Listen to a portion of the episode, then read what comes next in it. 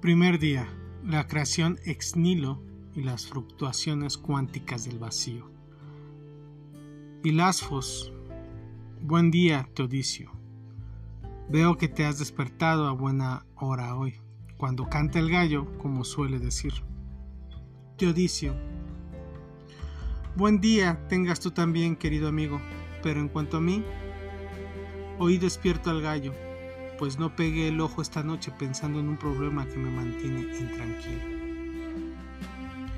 ¿Y cuál es ese problema que tanto te impide conseguir el merecido reposo? Espero que no sea nada que tenga que ver con tu salud o con la de tu familia. Teodicio, nada de eso. Por fortuna lo que me mantiene en vigilia es un problema que rebasa los confines de este estrecho mundo, por decirlo de alguna forma. En efecto, me he estado preguntando cómo pudo el Creador crear el universo si antes, como piensan nuestros sabios, no había nada aún? Te refieres sin duda a aquello que los filósofos llaman la creación ex nihilo, la creación a partir de la nada.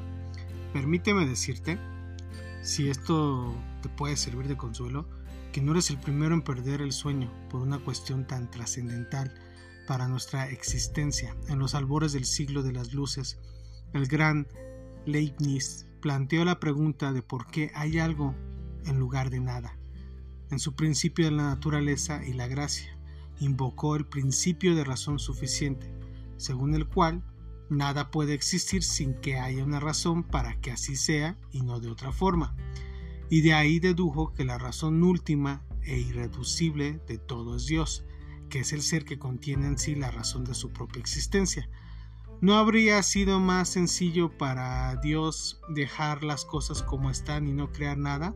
No, argumentó Leibniz, porque él en su infinita bondad y sabiduría pensó que era mejor que hubiera algo. Sin embargo, amigo Teodicio, para un filósofo de la naturaleza como yo, la cuestión no es tanto si Dios creó el universo o por qué decidió hacerlo, sino cómo lo hizo, por qué. En primer lugar es necesario aclarar lo siguiente. ¿Existía ya la materia? ¿Y Dios hizo el mundo a partir de ella? ¿O la tuvo que crear él mismo?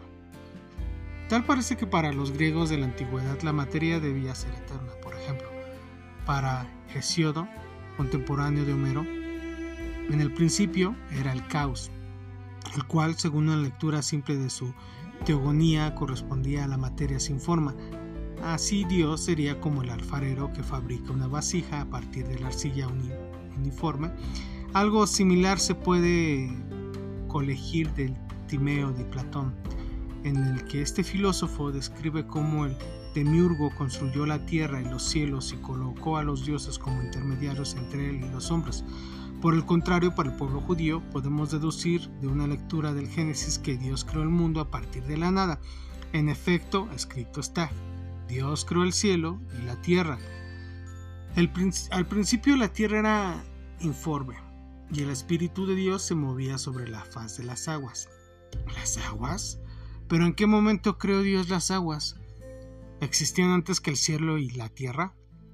No, es evidente, quizá las aguas estaban mezcladas originalmente con tierra, y este podría ser el sentido de las primeras líneas de Génesis. La arcilla es una mezcla así y la analogía que acabo de mencionar, la de Dios como un alfarero, no sería tan errada. Sea lo que fuere, la Biblia narra a continuación que Dios separó las aguas de arriba y las de abajo. Permíteme, amigo mío, interrumpirte otra vez. ¿A qué aguas de arriba se refiere el texto? Algunos dicen que esta frase debe tomarse como una simple alusión a las aguas de la lluvia que, como es evidente para cualquiera, provienen de las nubes y no de las regiones estelares. Por mi parte me inclino a pensar que no se trataría de agua propiamente, sino de alguna sustancia más sutil, Después de todo, ¿quién sabe qué le habrá dictado Dios a sus profetas? ¿Y quién sabe qué otros significados tenían las palabras en tiempos tan remotos? No olvidemos, por otra parte, que los judíos se basaron en una buena medida en el mito de la creación de los babilonios, y no me es claro qué tanto los influyó la mitología de ese pueblo pagano. Pero volvamos a la creación del mundo. Aparte del Génesis hay solo otras dos menciones de esa creación en la Biblia, y las dos se contradicen entre sí. Una se encuentra en el segundo libro de Macabeos donde se narra la historia de una pobre madre que trata de reconfortar a su hijo a punto de morir torturado por sus enemigos.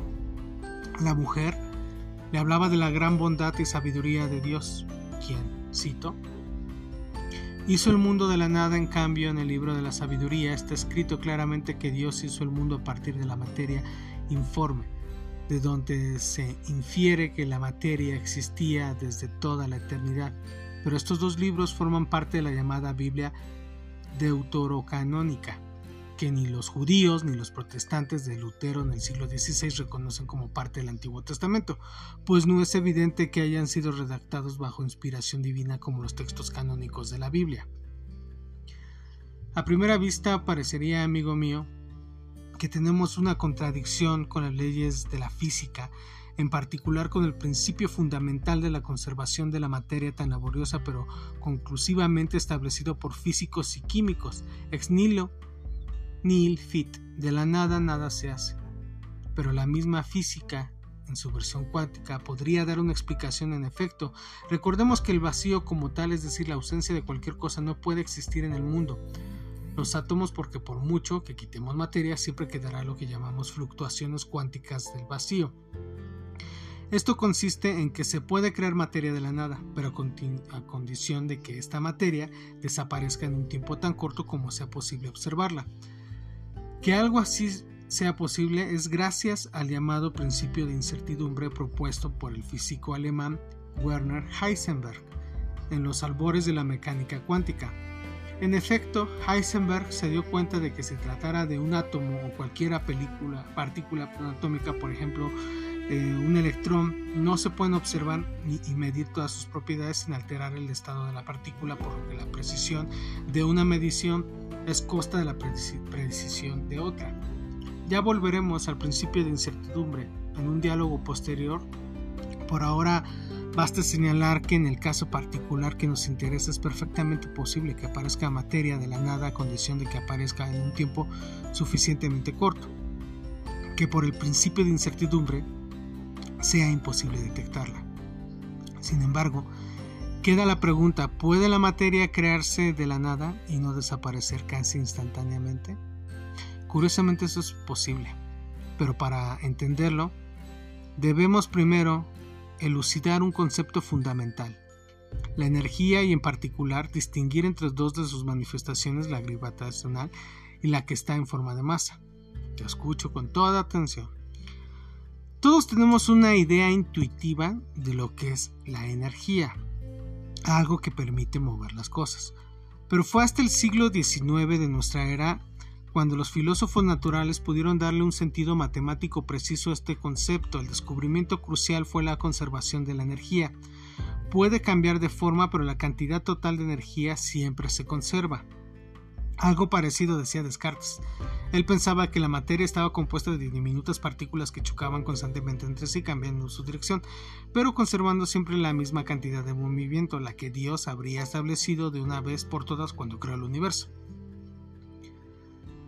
En efecto, algo así creo recordar de mis cursos de filosofía. Descartes tuvo el gran mérito de comprender la importancia de las leyes de conservación en los fenómenos naturales, por lo cual le estaremos siempre agradecidos. En lo que se equivocó fue en pensar que el movimiento es lo que se conserva, entendiendo por movimiento la velocidad de un cuerpo, independientemente de su dirección pero estábamos hablando de la energía, concepto relativamente moderno de cómo se conserva cambiando únicamente de forma. Piensa por ejemplo en una piedra colgada de lo alto de una torre. La piedra posee energía potencial. En potencia, como decía Aristóteles, si se suelta caerá e irá aumentando gradualmente su velocidad, la cual se puede interpretar como otra transformación de la energía potencial en energía de movimiento o como se dice ahora en energía cinética la palabra proviene del griego kines, movimiento. Luego, cuando la piedra se estrella contra el suelo, su energía cinética se va a producir ruido, que es una vibración del aire, y también en agitar sus moléculas y las del suelo que toca. Este último movimiento es invisible a los ojos humanos, pero es ni más ni menos lo que percibimos como calor. En resumen, tenemos energía potencial, energía cinética, sonido y calor. Unas energías se transforman en otras manteniendo siempre la misma cantidad total. Eso quiere decir entonces que Dios creó de la nada antes que cualquier otra cosa la energía del universo. De ser así tuvo que violar la ley de conservación de la energía, que claro, nada le obliga a aplicar una ley que todavía no ha establecido. Quizás fue así, pero en realidad Dios pudo crear el universo de la nada, ya que es perfectamente posible que la energía total del universo sea cero, tan cero como la energía de la nada absoluta. ¿Cómo? ¿No habíamos quedado en que la energía total se conserva? Entonces, si no había energía, así es, pero es muy importante tomar en cuenta que la energía puede ser tanto positiva como negativa, y por lo que cabe la posibilidad de que la suma total sea cero es como si recibes una cierta suma de dinero de un deudor y se la das a un acreedor. El resultado neto es que tú te quedas con un cero absoluto mientras que el primero pierde y el segundo gana. Pero, ¿cuál es entonces la energía positiva y cuál es la, la negativa? Mencioné hace un momento que hay energía en forma de masa y energía gravitacional, pues bien, la primera es positiva y la segunda es negativa, pero veamos esto con más detalle, empezando con la masa. Como bien saben, hay una famosa fórmula que dice E igual a mc al cuadrado que todo el mundo, aún sin ser físico, ha visto alguna vez. Lo que esto quiere decir es que energía y masa son equivalentes y que una masa m puede transformarse en energía E y viceversa, siendo el factor de proporcionalidad C al cuadrado. La velocidad de la luz elevada al cuadrado, por ejemplo, un kilogramo de masa equivale según esa fórmula a unos 25 mil millones de kilovatios, horas suficientes para alimentar una ciudad como Roma durante un año. Claro que el problema es transformar masa en energía, lo cual no es trivial. Ocurre en el Sol y las estrellas que están hechos principalmente de hidrógeno, cuyos núcleos atómicos se fusionan entre sí para producir núcleos de helio. El helio es ligeramente menos masivo que las partículas que lo conformaron y esa pequeña diferencia de masa es lo que se transforma en la energía que hace brillar las estrellas, pero todo esto es para decir que la masa equivale a energía positiva, energía que se puede liberar en ciertas condiciones y que permite, por ejemplo, que las estrellas brillen durante miles de millones de años. Ahora veamos qué se entiende por energía eh, negativa. La Tierra está amarrada al Sol por la fuerza de gravedad y la gravedad es también la responsable de que nuestro planeta traiga todos los cuerpos terrestres. Para transportar una piedra del fondo de un pozo a la superficie debemos invertir energía. Si convenimos en que la energía a ras de suelo es cero, entonces la piedra tiene energía gravitacional negativa en el fondo del pozo. Asimismo, si queremos enviar un cohete lejos de la Tierra y el sistema solar debemos proporcionarle energía para que se escape a mm, regiones muy lejanas donde su energía gravitacional se vuelva nula, la energía que se le debe proporcionar al cohete es positiva, lo cual implica que su energía gravitacional cuando estaba en la Tierra era negativa. Después de esta explicación volvamos a nuestro universo. La energía total del universo bien podría ser cero. Por lo siguiente, por una parte tenemos la energía gravitacional de todas las galaxias que se atraen mutuamente o que es negativa. Y por otra, la energía en forma de masa de toda la materia en el universo que es positiva. En un principio es perfectamente posible que la una cancele a la otra, de tal forma que la energía total del universo sea exactamente cero. Podríamos decir entonces que Dios creó el universo a partir de la nada, separando la energía gravitacional de la energía en forma de masa? Quizá ese sea el sentido oculto de la separación de la tierra y el agua que narra el Génesis. Claro que en aquellos tiempos, que cuando Dios reveló su obra al pueblo de Israel, nadie le habría entendido si hubiera hablado de energía positiva y negativa. Por ello tuvo que recurrir a analogías fáciles de visualizar incluso para un pastor. Si así quieres verlo, no tengo nada que objetar. Pero no basta tener una hipótesis creíble, sino que es necesario ponerla a prueba. Para ello tenemos que recurrir a los datos observacionales que nos proporcionan los astrónomos y ver si la idea no es descabellada. Empecemos pues por el tamaño del universo y hagamos una estimación de cuánta materia contiene. Si hablas del tamaño del universo, estás suponiendo que es finito y limitado. Yo pensaría que el universo es infinito al igual que los atributos de Dios. Yo no sé si es finito o infinito, pero puedo decir que para nosotros los humanos es finito para todo lo fin práctico. Toma en cuenta que la única información que recibimos del universo es por medio de la luz, la cual no se transmite instantáneamente sino a una cierta velocidad, aproximadamente 300.000 km por segundo. Es una velocidad enormemente a escala humana, pero extremadamente moderada para recorrer el universo. Por ello vemos las galaxias lejanas tal como eran en el pasado muy remoto, hace millones o miles de millones de años cuando emitieron la luz que apenas ahora nos está llegando. De hecho, para las escalas cósmicas conviene utilizar el año luz, que es la distancia que recorre la luz en un año y equivale a unos 9 millones de millones de kilómetros. Nuestra galaxia más cercana, Andrómeda, se encuentra a unos 2 millones de años luz de distancia, lo cual quiere decir que la estamos viendo ahora tal como era hace 2 millones de años. ¿Y qué tan lejos podemos ver en el universo? En un principio podemos ver hasta lo que corresponde a los primeros instantes del universo, cuando todavía ni se formaban las galaxias. La ciencia moderna acepta que el universo tuvo un principio, ¿no es así? En efecto, como bien sabes, el descubrimiento más importante de la astronomía del siglo XX fue, sin duda, la expansión del universo, que se manifiesta por el hecho de que las galaxias se alejan unas de otras y además porque la velocidad de separación entre una galaxia y otra es proporcional a la distancia entre ellas. A mayor separación, mayor velocidad. Esto lo puedes visualizar pensando por ejemplo en una sábana elástica, con manchas que se vaya estirando en forma homogénea. Las manchas se alejan unas de otras. Vistos desde una mancha, las cercanas se alejan lentamente y las lejanas más rápidamente. Solo hay que aclarar que la analogía no es perfecta porque la sábana elástica tiene bordes mientras que el universo no tiene fronteras o por lo menos no sabemos que las tenga. Dicho lo cual podemos echar hacia atrás la película del universo. Resulta que en algún momento en el pasado muy remoto toda la materia debió estar concentrada en una densidad enorme. Por ello los astrónomos están convencidos de que el universo tuvo un principio. Siguiendo con la analogía de la sábana sería cuando todas las manchas estaban pegadas unas a otras en una extensión sin límites.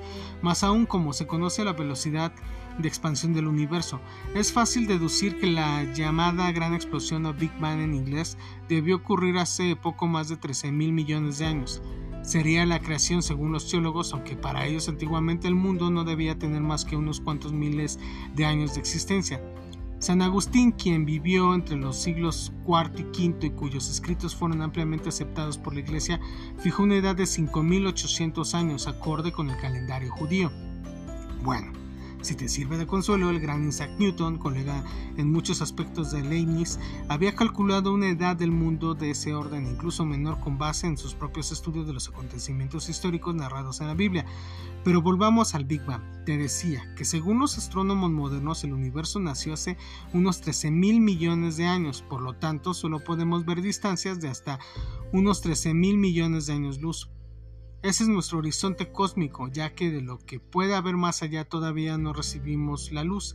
De hecho, si la velocidad de expansión del universo era algo mayor en el pasado remoto, como piensan los cosmólogos, actualmente ese horizonte cósmico nuestro estaría un poco más cerca, a unos 9 mil millones de años luz.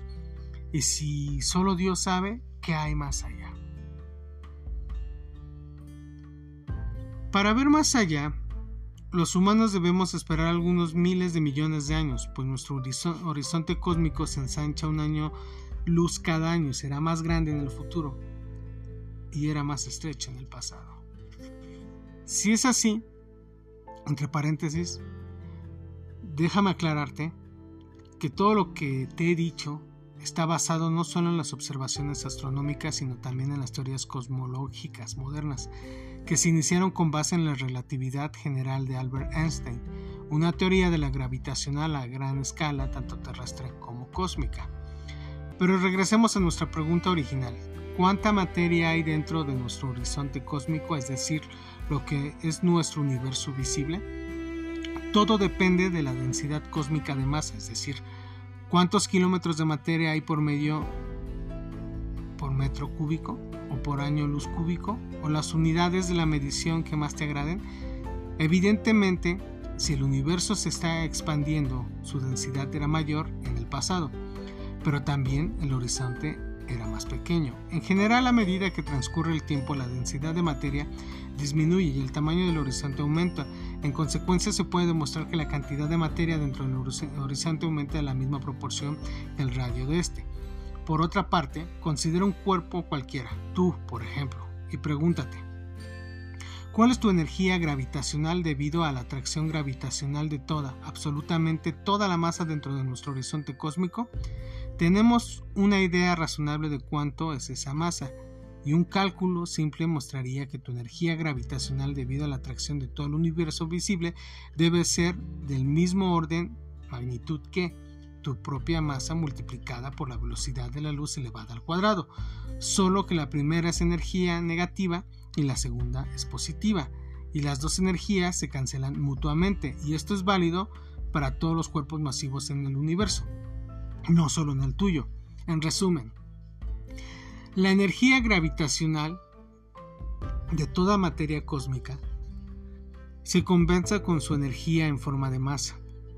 Esta coincidencia la notó por primera vez el profesor Edward Triton de la Universidad de la Ciudad de Nueva York en 1973. Coincidencia quizás, pero toma en cuenta que este cálculo es válido para toda la materia en el universo, por lo que resulta que es perfectamente posible que toda ella se haya creado de la nada, compensando exactamente su energía positiva con su energía gravitacional negativa.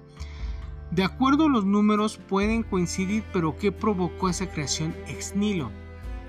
Ya lo dije hace un momento, las fluctuaciones cuánticas del vacío.